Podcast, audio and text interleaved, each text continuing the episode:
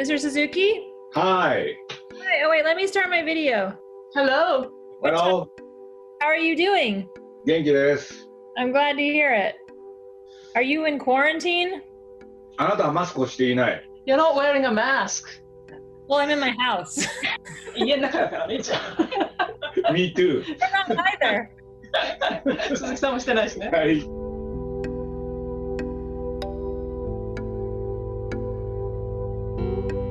鈴木敏夫のジブリ汗まみれ。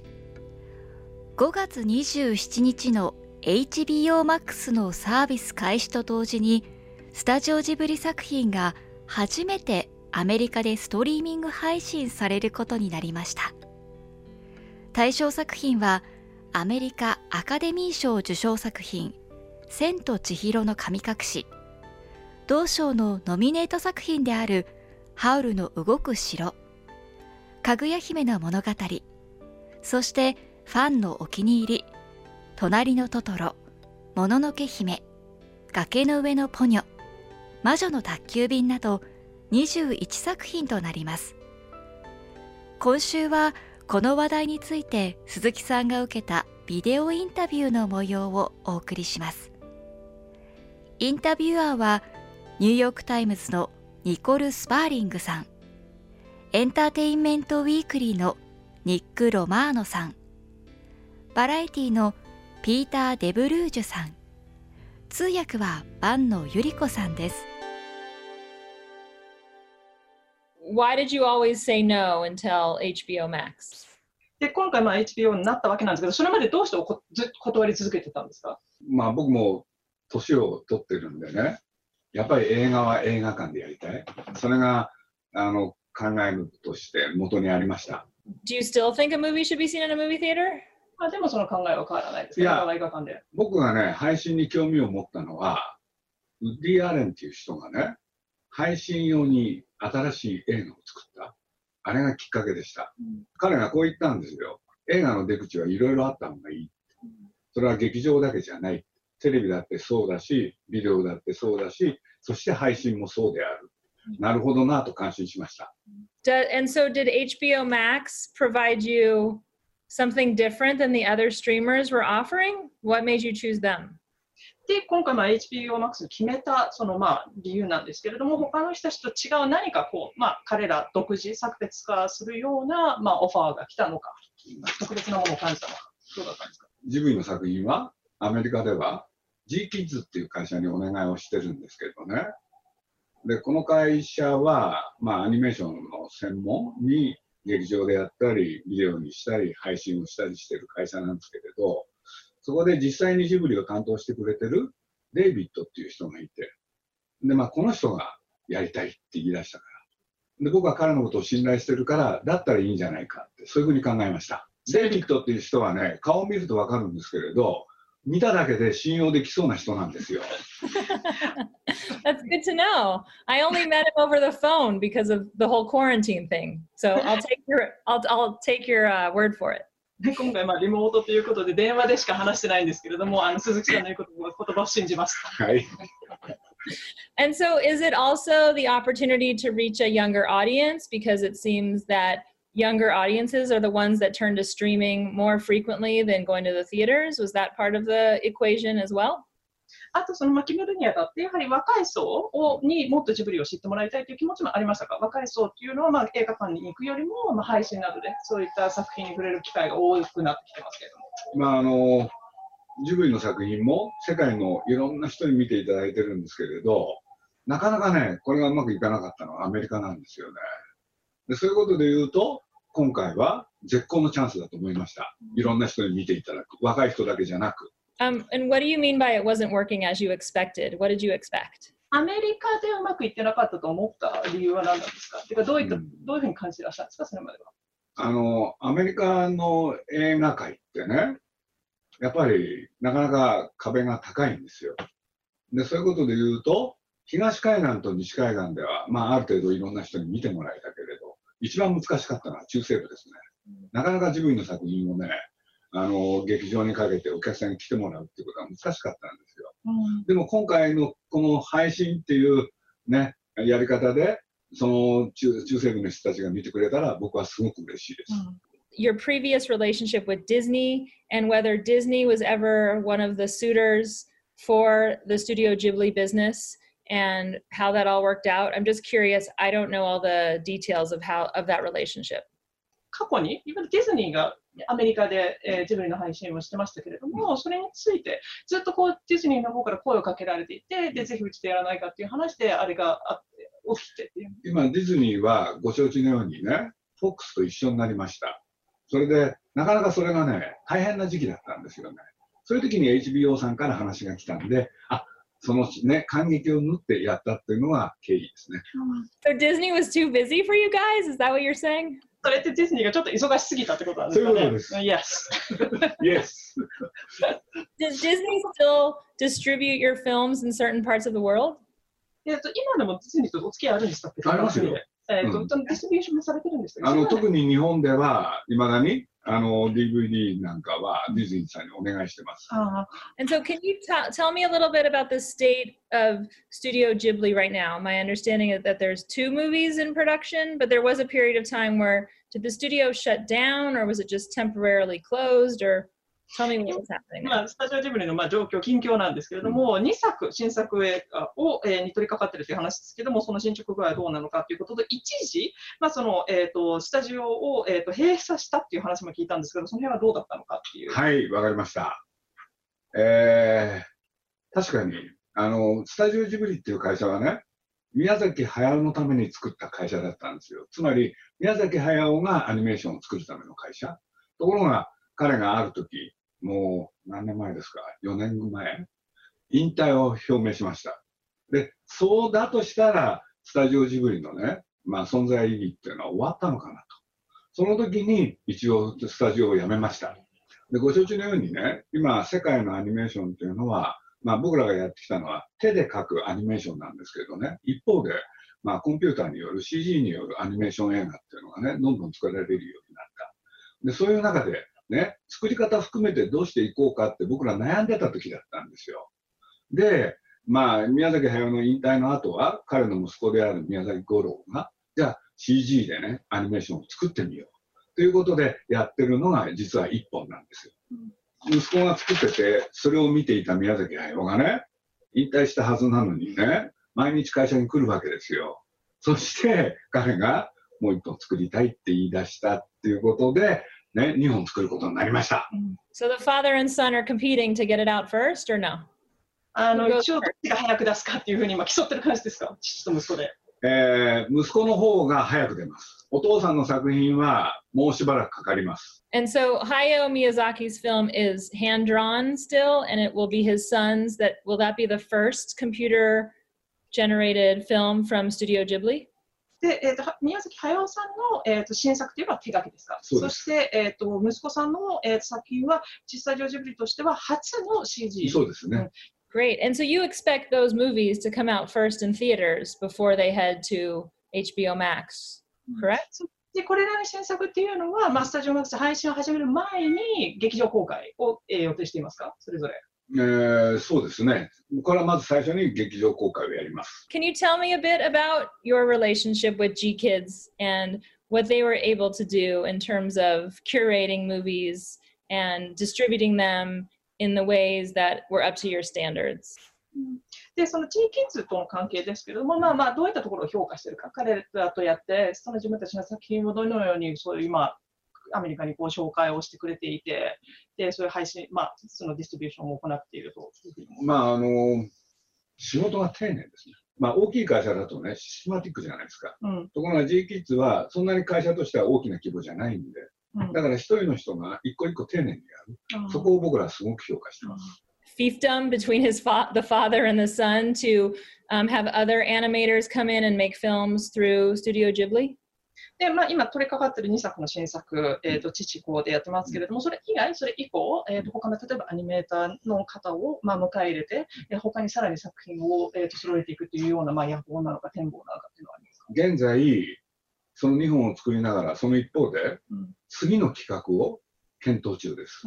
For those two films, are there any details you can provide about plot or characters or anything like that? ちなみにその2本の新作ですけれども、今言える範囲で、えーと、例えばどういう物語なのか、どういったキャラクターが登場するのかなんていうことは言える範囲でありますか？息子の方はですね、一人の少女の話、うん、言えることはこんだけですね。so, um, the computer generated one, the son's、um, film, um, is about a girl. でその少女は、ね、I can say that much. 多分世界一賢い賢い女の子なんですよ。うん、テーマはこれから大事なのはね、賢さじゃないか。そんな風に考えて作ってます。親父の方が作ってる作品はね、タイトルを言うと、もうこれは日本では発表してますから、大体ね、イメージがわかるんじゃないかと思うんです。日本語で、君たちはどう生きるか。そういうタイトルです。Do you want to give me any hints if I'm dense and can't guess very well? まあ、ちょちょえーと、タイトルを聞いただけではわからないわけわからないですか？一人の少年の物語です。この少年がね、なんか宮崎駿にちょっと似てるんですよね。えー、その見た目、それともなんかその生き方？生あどうどう似てるんですか？自分がどうやって生きてきたか、それを映画の中でやろうとしてます。Well, I look forward to seeing both these films, and I'm excited about your relationship with HBO Max. I'm just curious, what are your hopes for what this new deal does for Studio Ghibli going forward? まあ、日本ともすごく楽しみにしてます。そして今回のその配信 HBO Max で始まるということで私もすごく楽しみにしてるんですけれども、鈴木さんはどういったことを期待しますかこの配信が始まることによって。うんまあ、やっぱり映画を作るっていうことは基本的には多くの人に見てもらいたい。それを実現できるのが配信の力だと思ってます。Um, why do you think uh, even now people are still so drawn to the art of uh, hand drawn animation versus computer generated? でやはりその手書きの魅力って何でしょうねっていうところで今でもやはり手書きのアニメをこれだけすごくやっぱりこう、まあ、愛すごく好きだ魅力に感じている人が多いっていうこう指示が候補する中で何だと思いますか？見てる人もね、まあ、その作品を見ながらどっかで潜在的にはねあこれって手で描いてるんだ。でその人間のなんていうのかな持ってる力それにねどっかで感動してくれるんじゃないかな。僕はそう思ってますね。まあ僕らが作った作品で「隣のトトロ」っていう作品があります。そうすると隣のトトロっていうキャラクターがねその線で描いてるだけですよね。ところがお腹をね押すとねへっこむんですよね。これってね、うん、あの、まあ、物語を見ていくときには、あ、お腹へっこむんだって、そうやって思うんだけれど、と同時に、ね、どうやってあれ、お腹がへっこんだ感じが出るんだろうか。これってなかなかね、あのー、面白いことだと思うんですよ。うん、で、ジブリでもそれをね、ちゃんと描けるアニメーターってのはほとんどいなくて、うん、で、観客にもそれはね、実は僕は伝わるんじゃないかなって気がしてます。Um, what keeps you motivated um, as a filmmaker um, to continue the legacy of hand drawn animation, even when the industry can sometimes favor um, computer generated animation and sequels and remakes and all of that? でやはりまあその業界自体がますますその CG の方にこう移行してでそのまシリーズものであるとかそういったものにすごい力を入れてるっていうこう傾向がある中やはり手書きにこだわる理由っていうのは何ですか？作り手として。ジブリの作品ってねどっかにね懐かしさがあるんですよね。ジブリの作品って全てね。その懐かしいのをコンピューターで作っちゃうとなんか今っぽくなっちゃう、うん、ところが手で書くとですね、なんか内容とね、技術がなんかどっかで一致してる？それがあるような気が僕はしてるんですけれどね。has the process of uh, making these films uh, changed for you at all um, since when the days when Studio Ghibli was first founded, um, either in terms of actually making the movies on a technical level or in terms of you know getting financing for these movies? 映画作りの,、まあその方法っていうのってこの35年間のあってやはりこう変化っていうのはありましたかそのもちろん技術的なものもそうですけれどもあとはいわゆるこう出資あの資資金か えーと、映画を作る際のそのお金を集めるその方法であるとか、うん、えーと、あるいはその実際の映画の制作のその作り方とか変化変化なんかなんかこう35年前と比べてこういうところが変わったなとか。ええー、あの美術の歴史っていうのを僕学んだことあるんですよ。美術の歴史ね。で、それは何かって言ったら、例えばルネッサンス。うん。ルネッサンスってのは何が起きたのか。うで、それで言うとね、まあ、あの当時、あのせあの時代ね、16世紀ですから、うん要するにギリシャ、ローマのね、作られたものを復活しようっつって。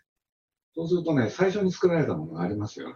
うんそうそれはね、4段階の発展をしたんですよ。そうすると、まあ、そういう言葉がね、まあ、ある人は書いてたんですけれど、最初は、まあ、非常に素朴にリアリズムをやる。うん。それをアーカイズムだ。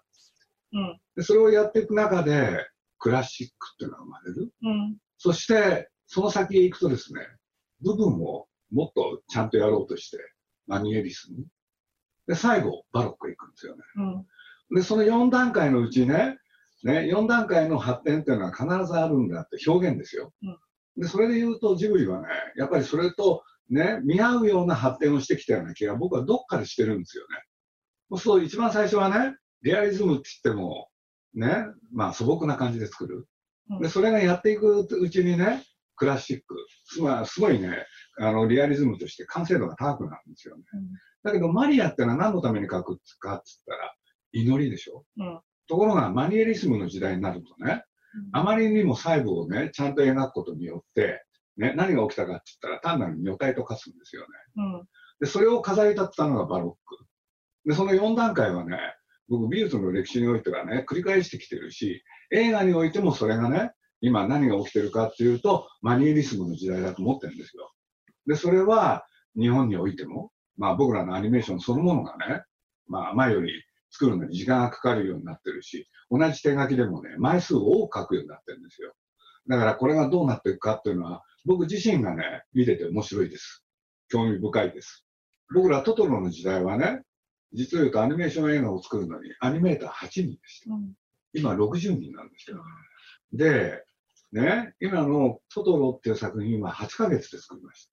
だから月1分だから1年で12分。実は手を書き始めてから3年経ちました。だからちょうど今36分できた。Um, I'm curious uh, with the rise of uh, streaming platforms if you see a future where uh, Studio Ghibli makes a movie that's exclusively for a, st- a streaming platform. この配信がまあすごいすごく伸びてますけれども、その今後将来的に配信に向けた作品作りなんかをすることは考えられますかジブリが。配信あの、僕は将来はね、そういうことも出てくるかと思いますね。ただ、今僕は、今僕自身は劇場のために作りたい。それが僕の今の考えです。 You know, when I when I was growing up and first watching uh, Studio Ghibli, I was always drawn to you know the high fantasy stories um, like Princess Mononoke and uh, Spirited Away. Um, and I know some of the more recent films have been uh, more uh, focused on realism. Um, do you sort of see um, future movies returning to the sort of high fantasy concepts?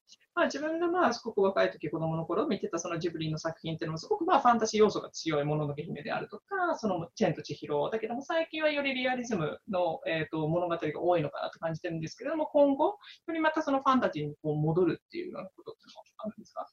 宮崎駿は、今作ってるものは、もう大ファンタジーですね。Um, what I've always loved about Studio Ghibli films is how, even though a lot of them are very specific to Japanese culture, they all speak to people um, all the way around the world. Um, so I'm curious if you have any thoughts about how to uh, strike a balance between how specific you get um, with the Japanese influence versus, I guess, the universality of it all, if that makes sense.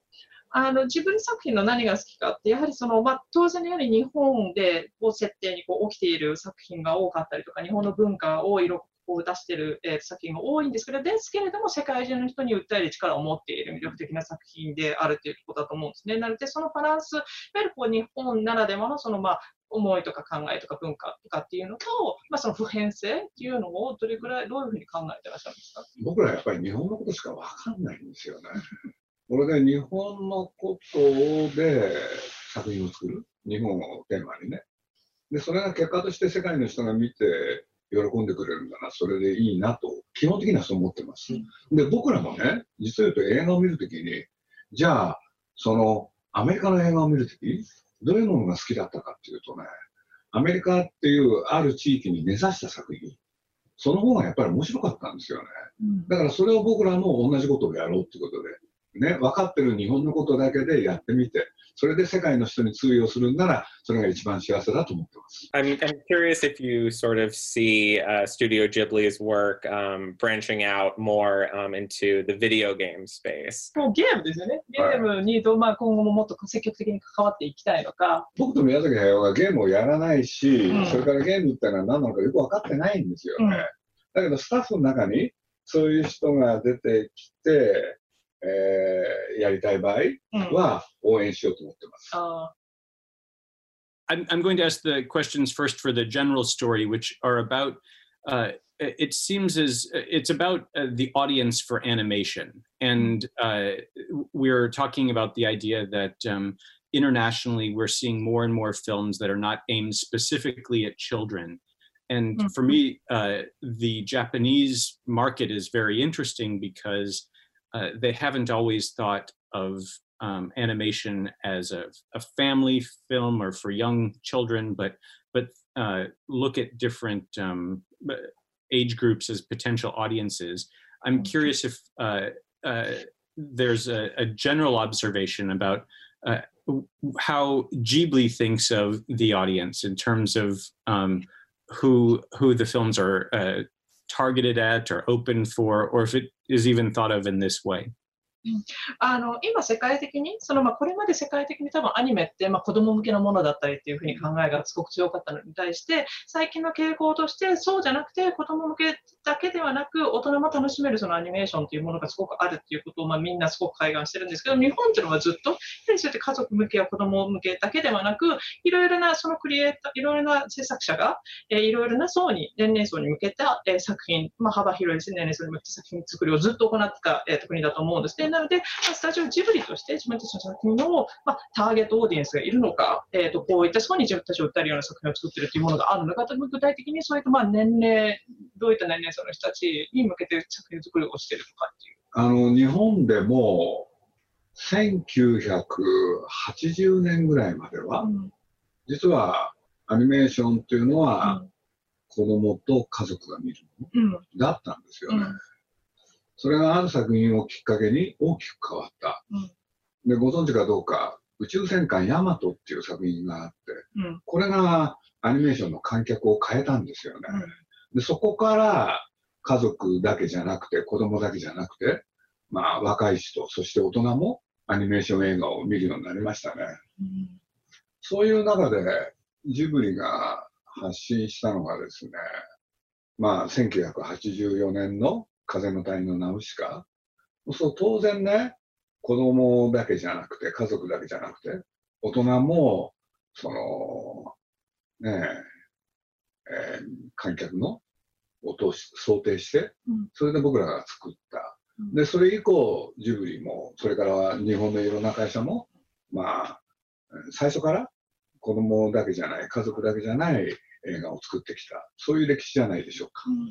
And uh, it, it feels to me like in Japanese culture, the connection between animation and manga is very strong. And here we see uh, already uh, certainly in the world of manga, we see uh, the idea that comic books are not being targeted only at young audiences, but also do stories specifically for uh, for older ones. Uh, but there doesn't seem to be the um, the possibility of having a film that uh, or a, a, manga that sort of encompasses everything. But I wonder if, in some ways, the Japanese audience was maybe more prepared for this shift that has. Um, that has led to uh, the creation of uh, of animation that is for all audiences. で日本はそのアニメと漫画のその関係っていうのがまあ非常にこう密接にあるわけでで、やはり漫画もただ子供向けの漫画ではなく、大人もその読む、ま、大人も漫画を読むっていう、やはりその文化的な背景がある中で、ひょっとしたらそういったこう大人向けの、大人向けにも、えー、大人も楽しめるアニメっていう、えー、とものがその作られる、えー、それから受け入れられる土壌がすごくあったんだと思います、漫画っていうその文化があったということで。うん、やっぱりそうですよね。まあ、多くのアニメーション映画がね、多くのアニメーション映画が漫画原作をもとにして、それで作られるようになり、で、実は日本の最近の傾向としてはですね、実を言うと、あのーねえ、実写映画、うんライブアクションもね、うん実は漫画が原作になってきてるんですよね。で、そういう中で、あの、アニメーションの方が実はオリジナルが多い。うんそういうことがね、起きてるのが今の現状ですね。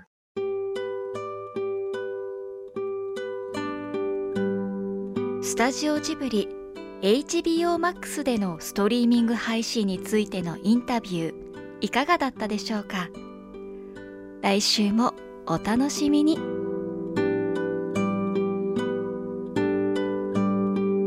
鈴木敏夫のジブリ汗まみれ。この番組はウォルト・ディズニー・ジャパン。ローソン。日清製粉グループ。au ブルボンの提供でお送りしました。